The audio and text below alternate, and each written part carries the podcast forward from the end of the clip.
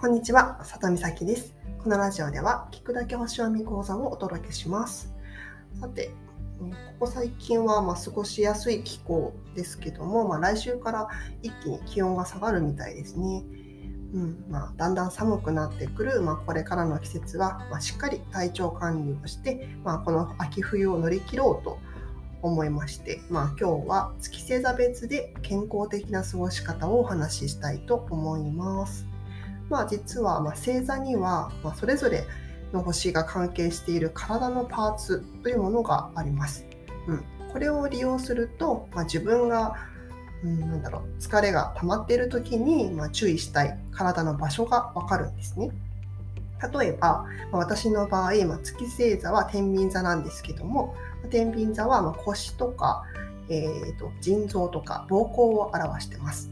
なので、まあ、自分が、もう私が極端に無理をしすぎると、あれですね、なんかぎっくり腰になったり、あとは膀胱炎になりますね。まあ、すごく辛いです。うんまあ、こんな感じで、まあ、早速、月星座別で、まあ、そのポイントをお伝えしますね。まず、月星座お羊座さん。体のパーツは頭、目、鼻です。えーと、頭痛とか目のトラブルとか脳血管に関する、まあ、リスクがあります。まあ、目を疲れさせる作業はもう控えめにしてくださいね。あとは、まあ、気づかないうちに、ま無理を重ねてしまうので、ま適度に休みを入れるようにしましょう。続いて月星座大志座さん体のパーツは首とか喉あと耳とか唇ですね、まあえっと、顔の下から首にかけてですねなので、まあ、喉から来る感染症とか耳の病気のリスクがありますあと、まあ、星座的にあのつい食べ過ぎちゃうので、まあ、生活習慣病にも注意してください。喉の冷え、首の冷え、あと乾燥に気をつけて、まあ、軽めの運動もやってみましょう。月は、えー、月星座双子座さん、えー、体のパーツは肩、腕、肺、気管支です。うん呼吸器系とか肩の病気、あとはリウマチの、リスクがありますね。まあ、風邪の時は、まあ、喉の痛みとか咳から始まることが多いかもしれません。で、あとは肩周りのマッサージは念入りにしてください。ストレス解消には人とのおしゃべりが一番、えー、効果的です。はい。次は月星座、蟹座さん。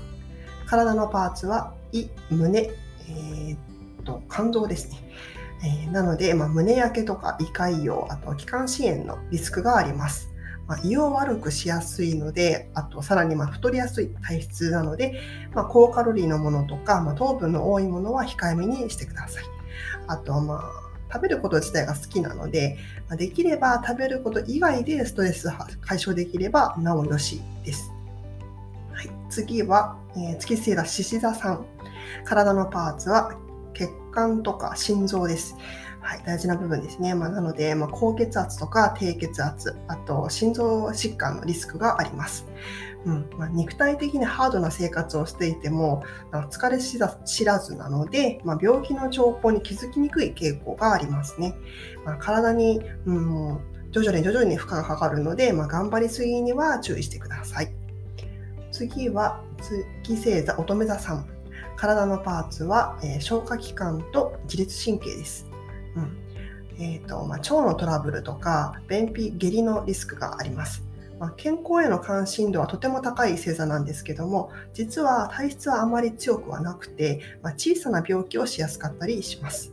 うんなので、まあ、消化の悪いものはなるべく避けて、まあ、ストレス解消には、うんまあ、人でできる趣味を、まあ、作ってみてください。次は月星座天秤座さん。体のパーツは腰、腎臓、膀胱です。うん、なので、まあ、腎臓とかあと膀胱の炎症リスクがあります。あ、無理の効かない体質なんですよね。あと腰の負担もかかりやすいです。で基本グルメで変色になりがちなので、まあ、栄養バランスを気をつけてください。まあ、エステとかマッサージとかで、まあ、体のケアを忘れないようにしましょう。次は月星座さそり座さん。体のパーツは生殖器、あと尿路ですね。なので、まあ、月経困難症とか、あと不妊のリスクがあります。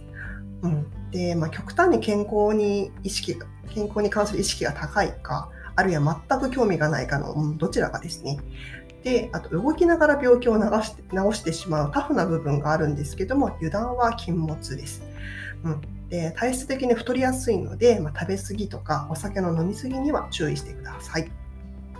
次は月星座、伊手座さん。体のパーツは太ももと筋肉です。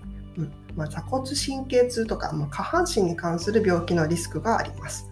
まあ、基本気力で乗り切って後になって体調を崩すことが多いかもしれませんね。あと同じようなものばかり食べやすい傾向もあるので、まあ、偏った生活にならないようにしてください。足回りのマッサージが効果的です。はい、次は月星座ヤギ座さん。体のパーツは膝、皮膚、骨です。